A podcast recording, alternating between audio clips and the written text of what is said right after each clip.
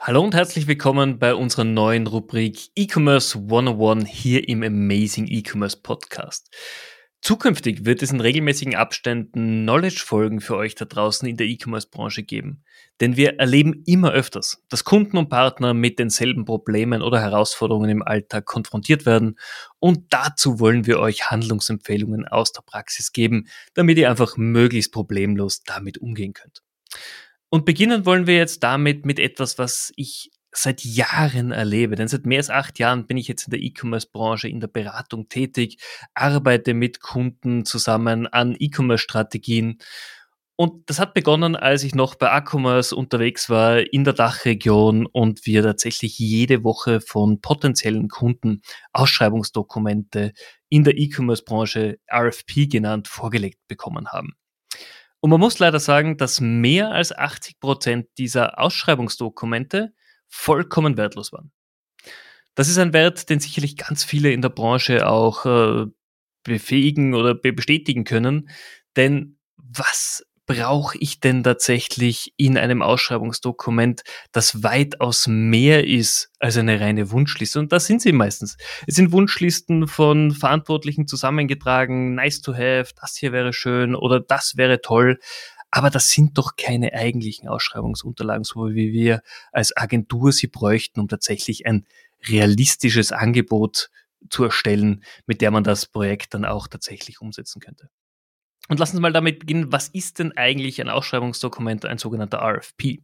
Und Wikipedia bezeichnet einen RFP als Request for Proposal, ein sogenanntes Dokument, das im Softwareauswahlprozess dabei helfen soll, inhaltlich bindende Angaben über Vertragsspezifika und vor allem Angebote festzulegen, damit konkrete, realistische Angebote erstellt werden können. Und genau daran hakt es dann auch meistens ähm, es soll realistisch sein und diese Dokumente sollen wirklich einen hohen Informationsgehalt haben. Jetzt erlebe ich es in den letzten Wochen vermehrt, dass scheinbar Digitalberater, gerade in Deutschland und Österreich, sehr aktiv damit werben, dass sie für Online-Händler RFPs stellen, mit denen dann Agenturen ihre Angebote legen können. Leider haben diese Digitalisierungsberater von Digitalisierung meist wenig Ahnung, aber von E-Commerce überhaupt keine. Und ich kann einen RFP nicht erstellen, wenn ich nicht mehrere Themen bereits vorliegen habe. Die Grundlage dafür ist ganz klar, ich brauche eine Strategie im Unternehmen. Was möchte ich mit meinem Online-Shop, mit meiner E-Commerce-Instanz denn erreichen? Geht es mir um Umsatz? Geht es mir um Sichtbarkeit? Geht es mir um einen positiven Deckungsbeitrag zu erwirtschaften? In welchen Ländern möchte ich tätig sein? Welche Systeme möchte ich angebunden haben? Wie sollen die Systeme miteinander kommunizieren? Welche Systeme sind denn überhaupt die passenden für meine zukünftige Strategie? Das heißt, es gibt hier wahnsinnig viele Themen zu bedenken. Und das kann ich nur machen, wenn ich das E-Commerce-Ökosystem tatsächlich aus dem FF kenne. Und daran scheitert schon bei den meisten. Die meisten kennen ein, zwei Systeme und dann ist es vorbei. Was braucht es noch für einen guten RFP? Wir haben schon gesagt, es braucht einen gewissen Start, es braucht mal die Grundlage der Strategie, dann brauche ich die Ziele. Was ganz wichtig ist, ist heutzutage, sind Prioritäten. Welches Feature muss tatsächlich in einer ersten Realisierungs-MVP oder einem ersten Ziel unbedingt dabei sein? Und was ist ein Nice to Have für Phase 2, für Phase 3? Und da möchte ich gleich mal einhaken. Viele RFPs werden immer noch wie vor 20 Jahren aufgebaut. Das heißt, es werden alle Anforderungen heruntergeklopft und dann wünscht sich der Kunde für das gesamte Projekt ein Angebot. Was aber Schwachsinn ist, weil ganz einfach heutzutage werden oder sollten keine E-Commerce-Projekte angestoßen werden, die zwei, drei Jahre dauern, sondern das Ziel ist es, innerhalb von vier, fünf Monaten einen schnell funktionierbaren und gut angelegten MVP, also Minimal Viable Product, darzulegen.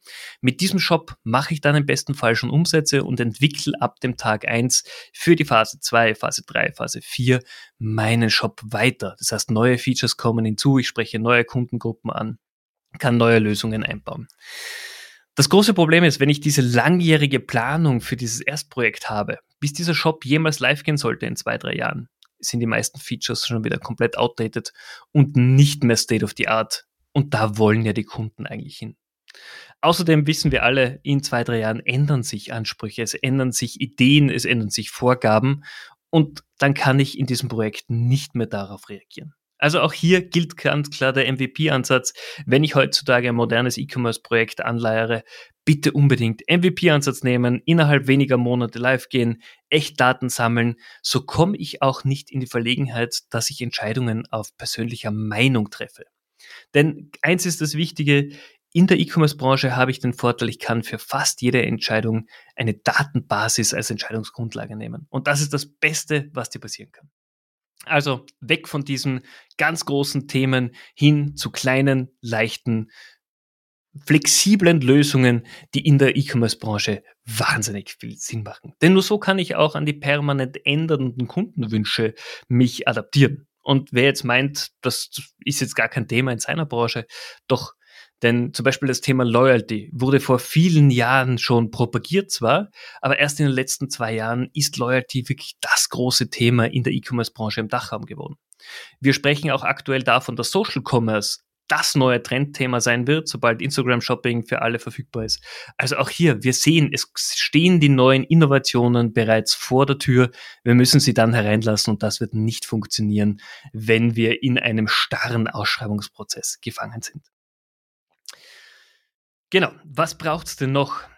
Es braucht Verantwortlichkeiten. Das heißt, in einem RFP sollten im besten Fall schon beschrieben werden, welche Personen im Unternehmen für welchen Teilbereich verantwortlich sind. So hat man gleich die richtigen Ansprechpartner für Rückfragen, kann sich gezielte Informationen holen. Und ein Punkt, der in vielleicht einem von zehn RFPs tatsächlich inkludiert ist, die ich in den letzten Jahren in den Händen gehalten habe, es gehören Schnittstellenbeschreibungen und Prozessdokumentationen, die so exakt wie möglich sind, in jeden RFP.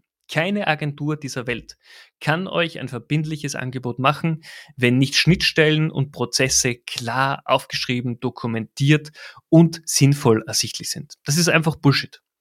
Und das ist eben auch wieder das Thema. Viele dieser Digitalisierungsberater da draußen haben von diesen Themen keine Ahnung. Die wissen ungefähr, was eine API ist, was aber dahinter steckt und welche Möglichkeiten ich damit habe und was ich brauche dafür, wissen sie nicht. Also auch hier, bitte passt auf, wenn ihr einen RFP macht, möglichst viele Daten einfügen und zwar so geschrieben und so verfasst, dass ein Externer sie lesen kann ich weiß, jeder von uns wird irgendwann mal branchenblind und man arbeitet in Dokumente hinein, so dass man glaubt, ach, der andere weiß schon, was ich meine. Nein. Ihr schickt diese Dokumente an Externe, die noch nie mit eurem Unternehmen, eurem Projekt, eurem Team jemals zu tun hatten. Und auch die müssen bei der reinen Studie dieses Dokuments wissen, um was geht's und worauf muss ich mich denn fokussieren. Wenn ihr das alles beachtet, dann habt ihr schon einen recht guten RFP, ein recht gutes Dokument. Und trotzdem ein Wunsch von mir an alle Online-Händler da draußen, die gerade über einer Ausschreibung sitzen. Ich weiß, es ist unsexy, weil es viel Arbeit ist. Aber wenn ihr ein RFP-Dokument ausschickt, ein, eine gute Herangehensweise wäre, jeder Agentur, die einreichen möchte, Minimum vier bis fünf Stunden eurer Zeit zur Verfügung zu stellen für Rückfragen.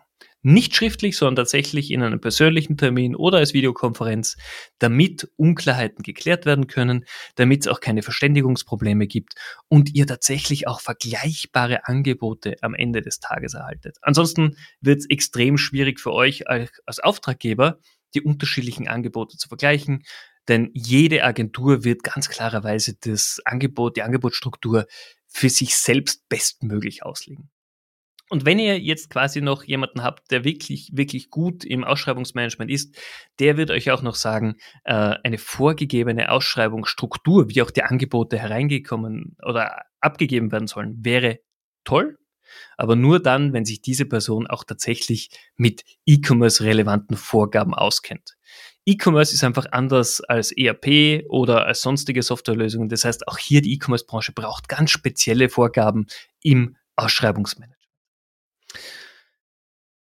Wenn wir jetzt da am Schluss angekommen sind und ihr sagt, hey, pff, RFP ist wichtig für uns, wir brauchen unterschiedlich vergleichbare Angebote, aber wir können uns damit selber nicht aus, meldet euch gerne bei mir. Wir haben das die letzten acht Jahre lang mit A-Commerce gemacht. Wir haben sehr erfolgreich mehr als 70 Unternehmen in Ausschreibungsprozessen begleitet und wir werden das als Amazing E-Commerce auch wieder zukünftig anbieten. Wir werden das zukünftig für Händler vom KMU angefangen äh, anbieten, wenn es um reine E-Commerce-Projekte geht. Wir sind kein Consulter für ERP-Projekte oder CRM-Projekte, sondern wir kümmern uns rein um E-Commerce-Projekte. Also meldet euch gerne bei mir, wenn ihr einen gut aufgebauten RFP braucht, der systemneutral ausgelegt ist, der an unterschiedliche Agenturen gehen soll, würde es mich wahnsinnig freuen, mit euch zu plaudern. Wir helfen euch sehr, sehr gerne dabei und können euch hier auf jeden Fall weiterhelfen. Und wenn euch diese Ausgabe hier weitergeholfen hat, wenn sie euch gefallen hat, ihr zukünftig auch mehr hören wollt über dieses E-Commerce 101, dann abonniert den Amazing E-Commerce Podcast, werdet Fan auf LinkedIn und kommt in Kontakt mit uns. Wir freuen uns immer auf den Austausch. Wir freuen uns immer mit Händlern, mit Dienstleistern, mit Agenturen zu plaudern. Vielleicht können wir euch auch in einer der nächsten Folgen als Gast bei uns im Podcast einbauen. Und wenn ihr Dienstleister seid und Interesse habt, auch Sponsor des Amazing E-Commerce Podcasts zu werden, auch dann meldet euch sehr, sehr gerne hier bei mir. In diesem Sinn, ich wünsche euch einen erfolgreichen Tag und bis bald.